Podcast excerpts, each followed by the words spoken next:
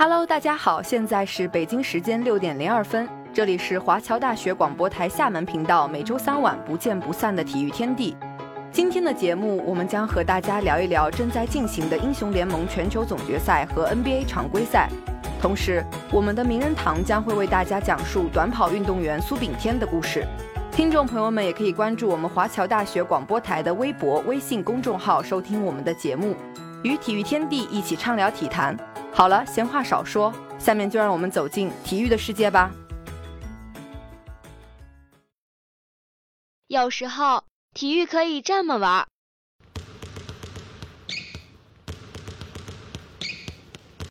有时候，体育可以这么玩。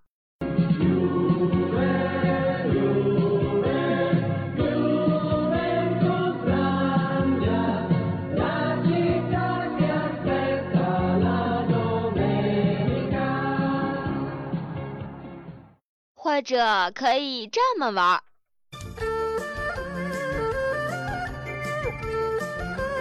哎，停停停停停停！好像有什么奇怪的东西混进去了。哦，没事没事，只要有亮点，随便你怎么玩。接下来就是体育秀秀。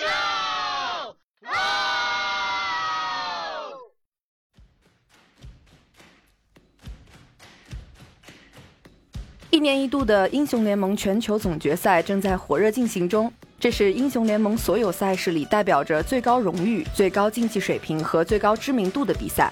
目前比赛已经来到了淘汰赛阶段，上周四 WBG 与 NRG 的较量拉开了淘汰赛的序幕。今年比较让大家惊喜的就是属于 LPL 的四支战队都有机会闯入四强。这可不是我乱说的。WBG 三比零横扫 NRG 的时候，我就觉得事态有一点不对了。是啊，WBG 是一点机会都不给 NRG 啊。虽说他们的 BO 五赢得势如破竹，The Shy 抗压能输出能吸引火力，灯皇也是稳健兜底让人安心。不过回顾第一场比赛的菜鸡互啄，还是让人有点难崩。两队各种犯病，互送有来有回，甚至被网友称为史上最菜八强赛。小虎从世界赛开始以来的表现可以说是差强人意。先是被虎扑网友们骂他冒充职业选手，淘汰赛第一轮第一场的 Nico 更是被骂惨了。好在小虎顶住了压力，发挥算是有进步，特别是决胜局的杰斯超高输出夺得 MVP，才能成功为自己挽回名声。赛后，小虎进化论火了。一开始，网友骂他是只会简单生命活动的草履虫蚯蚓。直到后面两场比赛，小虎终于站起来了，网友对他的风评也开始逆转，称他为会吃人的东北虎。那么他再演变下去，能不能进化为恐怖的噬人恶兽呢？期待小虎能在之后的比赛里有更加亮眼的表现。而之后的两场比赛分别是 BLG 对阵 GNG，JDG 对阵 KT，让我们一起来回顾一下这两场比赛。首局比赛，BLG 节奏堪称完美。依靠着阵容中期发力，快速拿到地图资源，直接一气呵成拿龙打团拿下比赛。第二局比赛，BLG 下路一波初期二打三，直接将 GNG 打穿。上路与打野都是对位碾压，BLG 轻松拿下第二局。第三局，GNG 剑魔与卡莎成长起来，打团 GNG 三 C 冲脸，让 BLG 根本保不住后排，拖到后期 GNG 拿下胜利。第四局，BLG 前中期都有优势。但被 GNG 多抓了几波绕后的机会，超比的阿卡丽在团战中彻底没人管，GNG 再拿一分。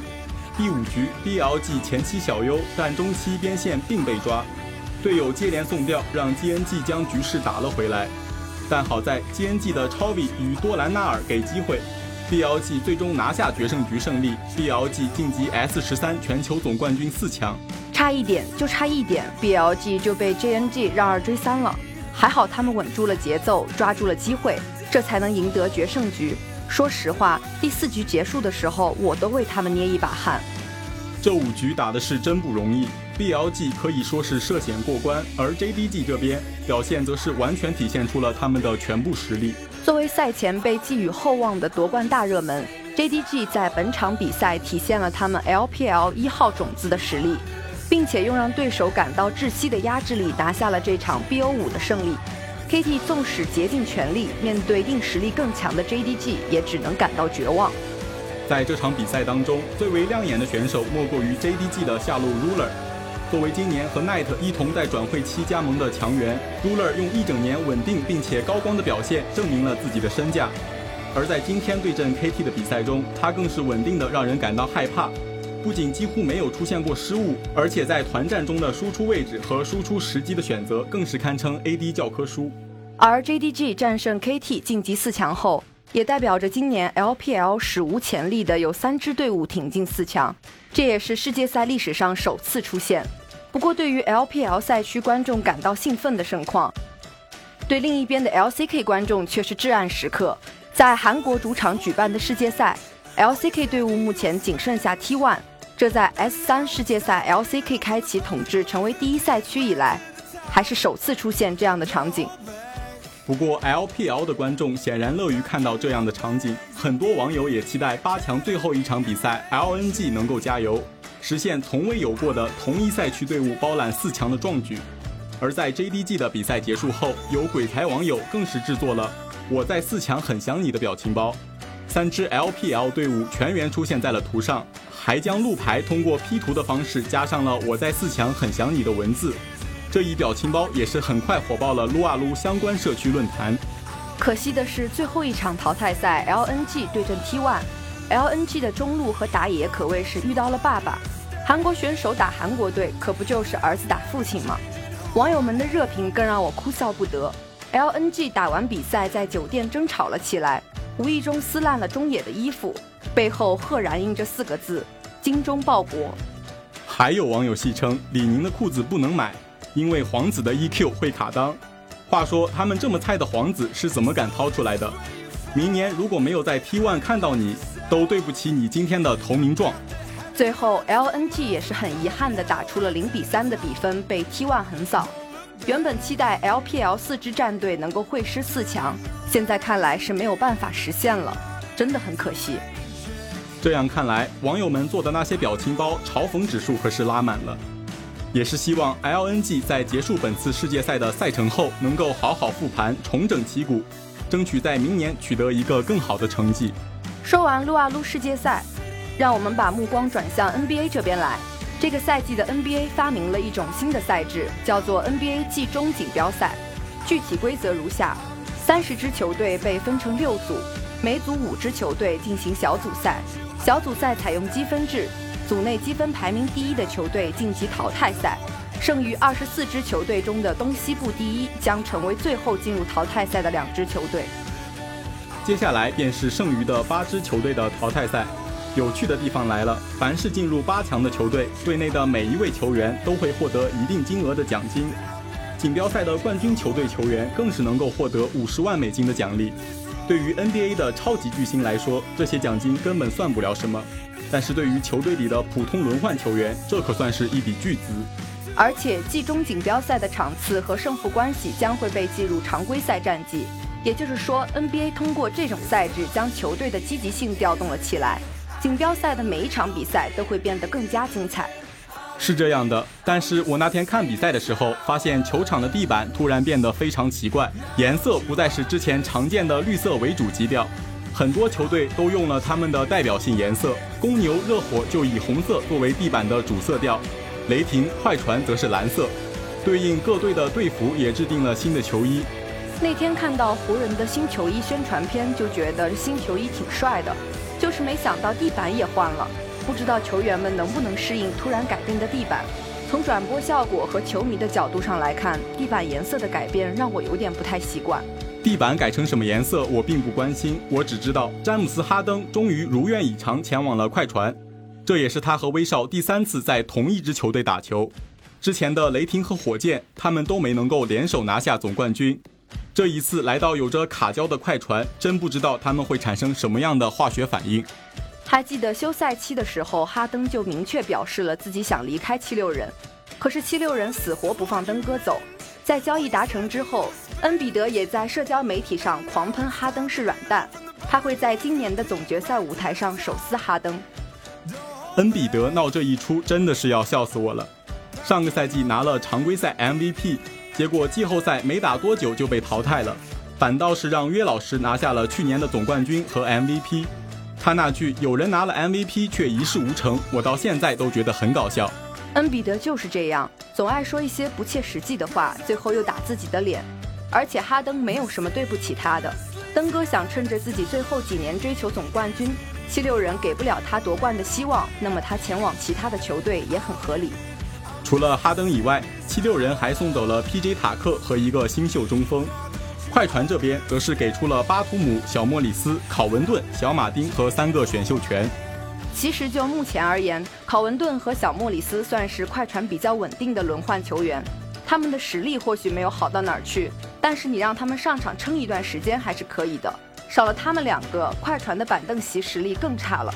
首发这边可以预见的是，威少、哈登、小卡、乔治、杜巴茨。昨天哈登也是在对阵尼克斯的比赛中首次登场，这也意味着哈登正式登船了。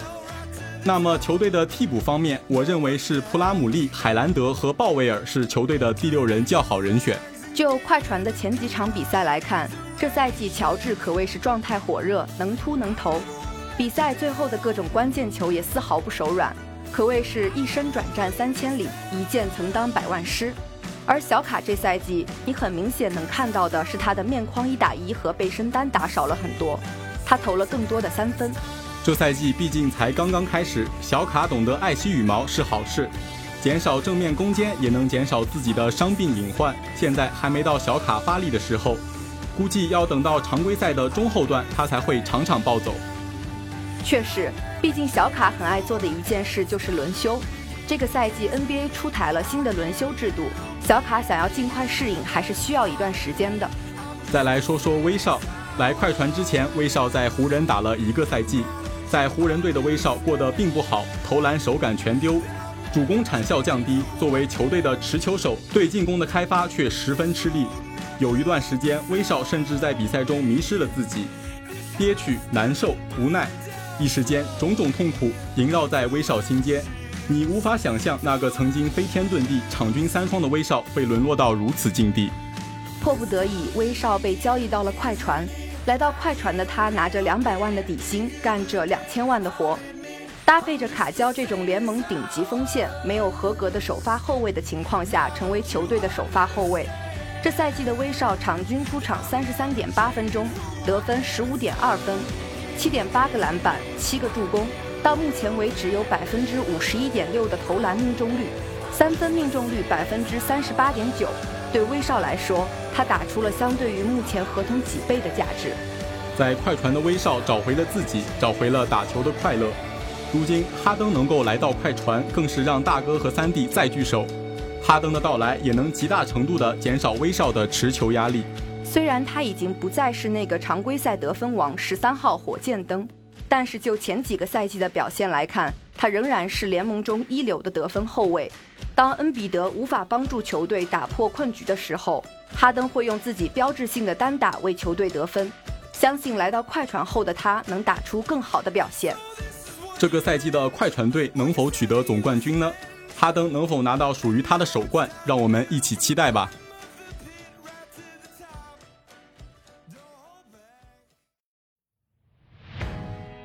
看看梅西，直接射门球进了！梅西终于打穿了诺伊尔，一比零，巴萨领先。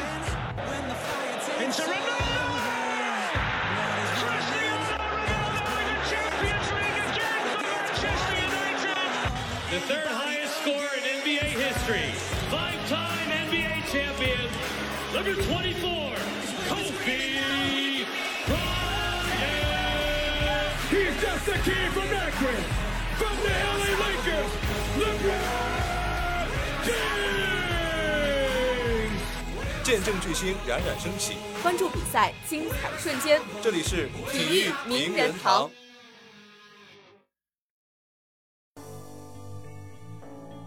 他是男子一百米、六十米亚洲纪录的保持者，也是第一个在百米大赛跑进十秒关口的亚洲选手。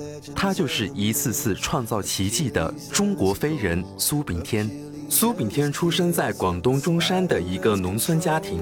初中时候，他跟同学比赛摸篮板，身材最矮小的苏炳添居然能摸得最高。机缘巧合之下，一旁的体育老师看见了，就将他选进了校体育队。不出所料，在第一次百米测试中，苏炳添跑出十一秒七零左右的成绩。当然，苏炳添从未怀疑过自己的天分。进入专业队之后，他特意问过家人，发现天赋或许遗传自己母亲。苏炳添的母亲曾在初中练习短跑，在接力队伍中跑第三棒，和现在的他一样。后来，苏炳添也在采访中提到：“我能够寻找到我的天赋用来跑步，那么我应该利用这个天赋好好的跑下去，不要浪费自己的天赋。”年少立志，意气风发，直剑四海任逍遥。十八岁，苏炳添进入广东省田径队，师从袁国强教练。袁国强是一九七零年代的中国飞人，曾经以十秒六一的成绩。创造了首个电子计时的男子百米全国纪录。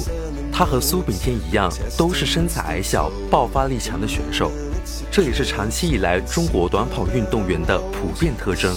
随后，二零一一年，苏炳添在全国锦标赛上跑出十秒一六，打破国内百米纪录之后，周围的人开始发现苏炳添的气质变了，变得不再一味苦练，而是开始懂得用巧劲琢磨技术动作。因为袁国强的风格是完全放养式的，制定好每天的训练计划，其他全靠自觉。但他从来没见苏炳添偷过懒，该一百个就是一百个，少一个都不行。这份执着的毅力，或许也是支撑他最后获得成功的原因之一。然而，二零一三年，在国内百米赛场上长期与苏炳添形成两强争锋局面的张培萌。在莫斯科世锦赛上跑出十秒整的优秀成绩，而苏炳添却在那届比赛中落得惨败。回顾那场半决赛，旁边倒刺的选手在发令枪响前晃了一下身体，导致苏炳添直接飙了出去，抢跑被罚出场，没有任何成绩。这件事长久地挫伤了苏炳添的自信心，导致他的心理受到很大的影响。然而那个时候。并没有多少人注意到苏炳添的失落和沮丧，观众和媒体都在为张培萌的十秒欢呼。中国人对百米破十秒的期望在那一刻被推至顶峰，而这时苏炳添也将自己的信念种子悄悄种下。随后到来的2016年的里约奥运会将是苏炳添那时迎来的一次大考。在当前的国际百米赛场，最高水平的运动员划分为四个梯队。第一梯队九秒六零以内，博尔特一人独领风骚。第二梯队九秒八零以内，全世界共有三人。第三梯队九秒九零以内，十人左右。第四梯队十秒大关以内，人类有史以来共有一百人。那时，经过日复一日的艰苦训练之后，苏炳添已经跻身其中。苏炳添的突破证明了科学的观念赋予足够的资金支持。黄种人也可以迈入百米顶尖运动员之列。另一方面，正如一个金字塔，如果塔底有越来越多的中国运动员能跑进百米十秒，塔尖才有可能完成更大的突破。二零一八年，他接连在室内六十米比赛上破了三次亚洲纪录，百米则突破自我，跑出九秒九一的成绩，追平亚洲纪录。黄种人的天花板又向上升了一点点。但是随之而来的二零一九年，他再次听到了质疑者的喋喋不休。这些声音在二零一三年出现过，在二零一七年也出现过。但是这一年，他承受着更多的压力。他遭遇腰伤，成绩滑坡，质疑之声再次喷涌而出，将他之前的功绩一概归零。二零一九年赛季结束，他并没有选择休假调息，而是默不作声地留队进行治疗。那一年结束时。他感觉自己完全康复了，所以将目标投向了东京。纵有狂风拔地起，我亦乘风破万里。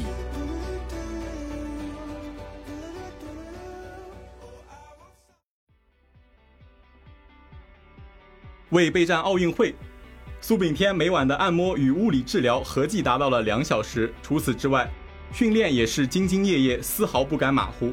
后面的故事你就知道了。在举国沸腾之前，在他跑出九秒八三的成绩之前，在东京奥运会半决赛的枪响之前，他在起跑线上做了那个动作，食指和拇指向中间捏合。从某种角度来看，面前是场必输的仗，苏炳添几乎无望。但是他拿到了冠军，但意义正在于此，只要进步一点点就已经很棒了。如果说在美国尤金第一次跑进十秒存在运气成分，那苏炳添的这次突破给中国田径带来了真正的信心。不仅如此，从1983年到2011年的十三届世界田径锦标赛历史中，中国的男选手在百米比赛中从未跑进过第二轮。有国外媒体曾总结，在过去的很多年，大粗腿、小步高频的中国式跑姿已然成为被世界短跑界嘲笑的对象。但是，苏炳添以及他的队友们让世界见识了中国速度的可能性。一位美国记者在赛后评论：“以强大的经济做支撑，中国短跑运动同样可以拥有春天了。”对啊，苏炳添带来了属于我们的春天。追风赶月莫停留，平无尽处是春山。少年何妨梦摘星，敢挽三公射玉衡。手握佳绩的苏炳添并未将人生止步于此，他还将目光放在了明年的巴黎奥运会，甚至还会跑到二零二五年的大湾区全运会，令人钦佩。至于年龄危机，我想每个人都会有，他也从来没有消失过，他也是一个普通人。在某种意义上来说，他的故事有屡次想退役的念头串联起来。他有过动摇时刻，有过放弃的瞬间，但他打消了那些念头，一直在奔跑，从未停歇。人生应有鸿鹄志，当骑骏马踏平川，说的便像是他这样的人吧。梦想的实现浸透着奋斗的汗水。反复淬火才能百炼成钢。竞技场上没有一蹴而就的胜利，苏炳添也不例外。不因困难屈服，不向挫折低头。苏炳添用自强不息的拼劲和自我超越的勇气，为体育精神写下生动注脚。拼搏不止在运动赛场，坚持付出终有收获。那些超越自我、顽强拼搏的故事，必将激励我们以奋斗成就梦想，朝着更美好的生活努力进发。彼方尚有荣光在，继续奔跑吧，永远的苏神。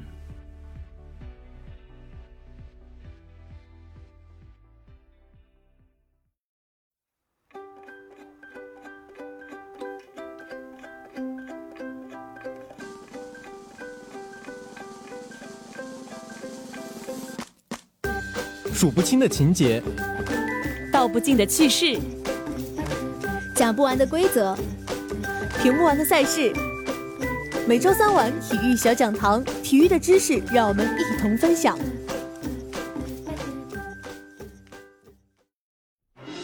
今天的体育小讲堂将给大家介绍篮球中的投篮要点。首先，投篮时双脚要分开，脚尖指向篮筐，双膝微屈，球沉于腰间，眼睛盯着篮筐。之后，双手手臂同时发力。当球出手时，应做到小臂与大臂成九十度，大臂与躯干成九十度，躯干与地面成九十度。球出手后，手部应保持压腕的动作。好了，本期的体育小讲堂就到此结束了。更多热门体育知识，敬请关注每周三晚体育小讲堂。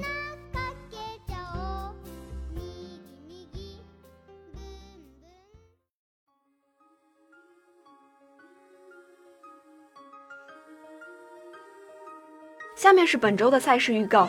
国内方面，中国职业篮球联赛正火热进行中。本周五十九点三十五分，北京队对战深圳队；周六十九点三十五分，广州队对战江苏队。